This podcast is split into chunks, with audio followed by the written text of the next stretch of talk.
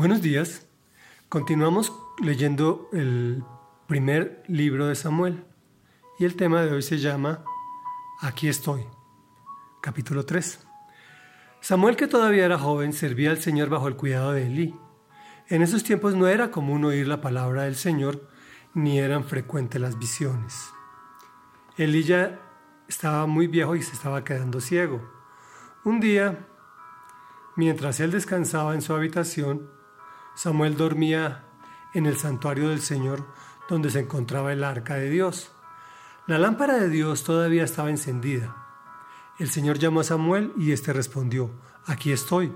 Y enseguida fue corriendo donde estaba Elí y le dijo, aquí estoy, ¿para qué me llamó usted? Yo no te he llamado, respondió Elí. Vuelve a acostarte. Samuel volvió a su cama, pero una vez más el Señor lo llamó, Samuel. Él se levantó fue a donde estaba Elí y le dijo, aquí estoy, ¿para qué me llamó usted? Hijo mío, respondió Elí, yo no te he llamado, vuelve a acostarte. Samuel todavía no conocía al Señor ni su palabra se le había revelado. Por tercera vez llamó el Señor a Samuel. Él se levantó y fue donde estaba Elí. Aquí estoy, le dijo, ¿para qué me llamó usted?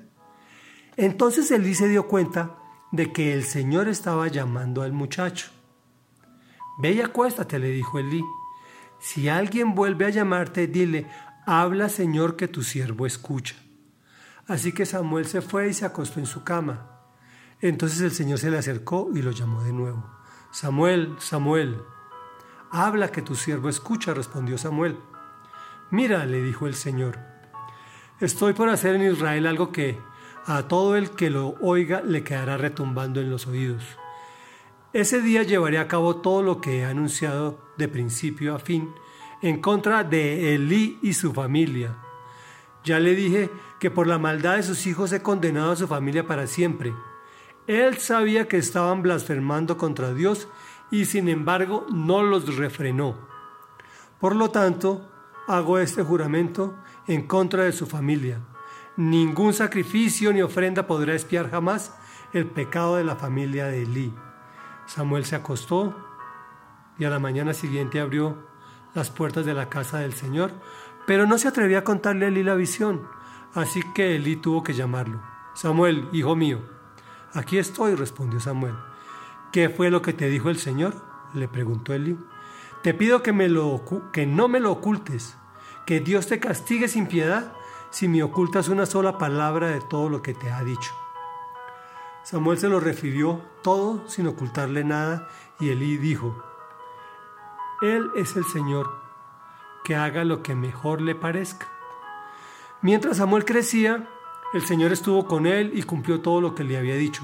Y todo Israel, desde Dan hasta Berseba, se dio cuenta de que el Señor había confirmado a Samuel como su profeta. Además, el Señor siguió manifestándose en Silo, Allí se revelaba a Samuel y le comunicaba su palabra.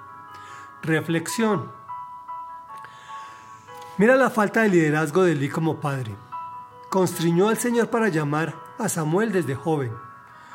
¿Cómo iba a ser común oír al Señor en medio de semejante pecado de sus líderes? ¿Les parece una situación común en nuestros tiempos? Por eso es que debemos escoger líderes no por nuestro contexto político o económico o porque promete que nos va a dar trabajo o algo así, sino por su integridad y moralidad. Y esta se determina si aman o no aman a Dios. Esto, obviamente, si queremos tener un país donde abunde la leche y la miel.